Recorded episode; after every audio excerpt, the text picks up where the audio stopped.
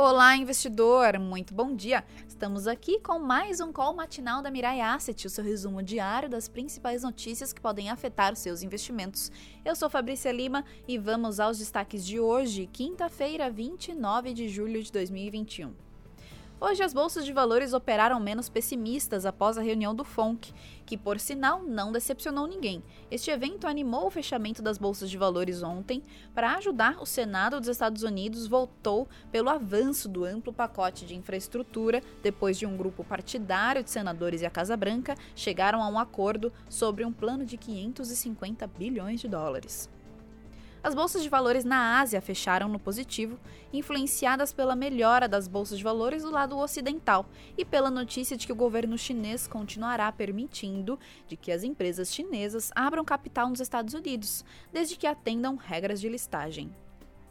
Os resultados corporativos pelas empresas continuam surpreendendo. Na safra de indicadores, os destaques para hoje ficam por aqui com o IGPM de julho, resultado primário do governo federal, a divulgação do CAGED, que é a criação de vagas de emprego, que mudou para hoje, e leilão tradicional uh, do Tesouro Nacional.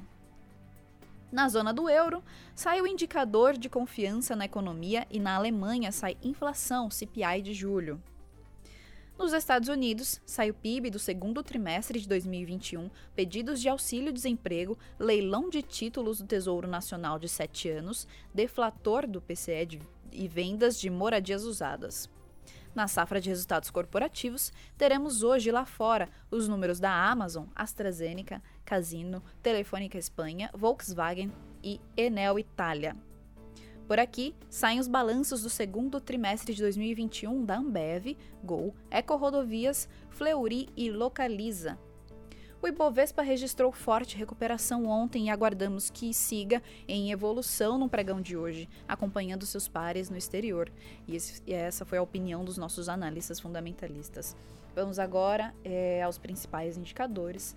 Na Ásia, as bolsas de valores fecharam em alta, com Nikkei em mais 0,73% e Xangai em mais 1,49%.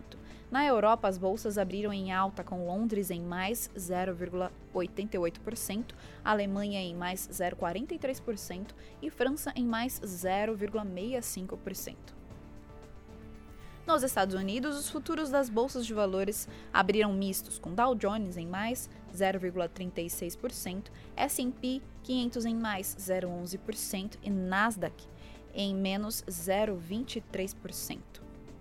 E o Bovespa Futuro abriu em mais 0,33% a 128.818 pontos. Dólar abriu em menos 0,53% a R$ 5,08.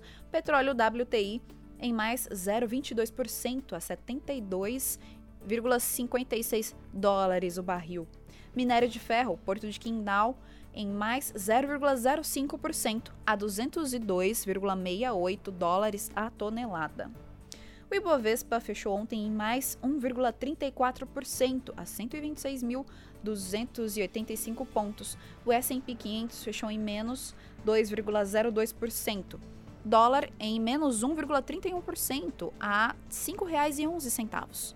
Nasdaq em mais 0,70% ontem, fechamento. E a Selic no acumulado do ano, 1,60%. E a poupança em 0,87%.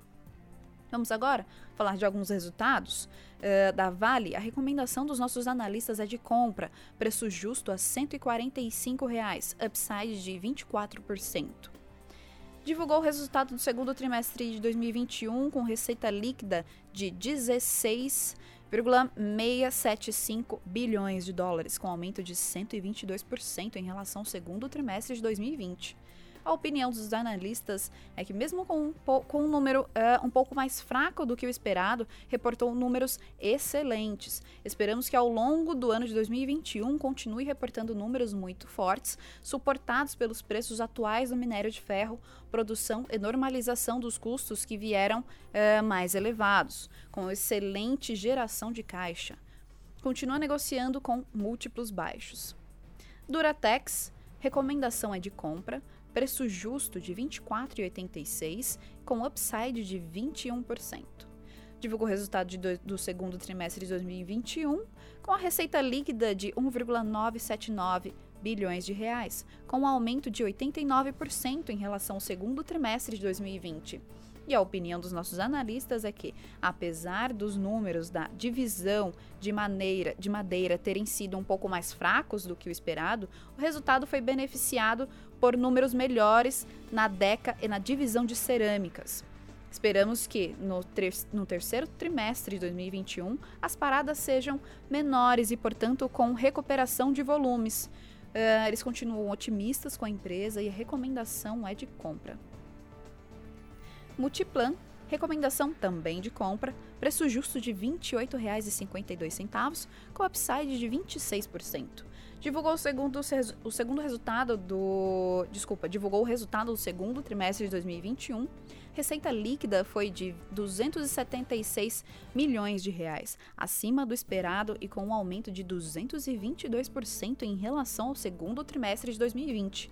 E a opinião dos analistas é que com a recuperação da economia, com a com o andamento da agenda de vacinação, uh, isso imunizando a população e aumento de, de emprego, eles esperam forte recuperação dos números do setor nos próximos meses e eles continuam recomendando a compra de Multi 3.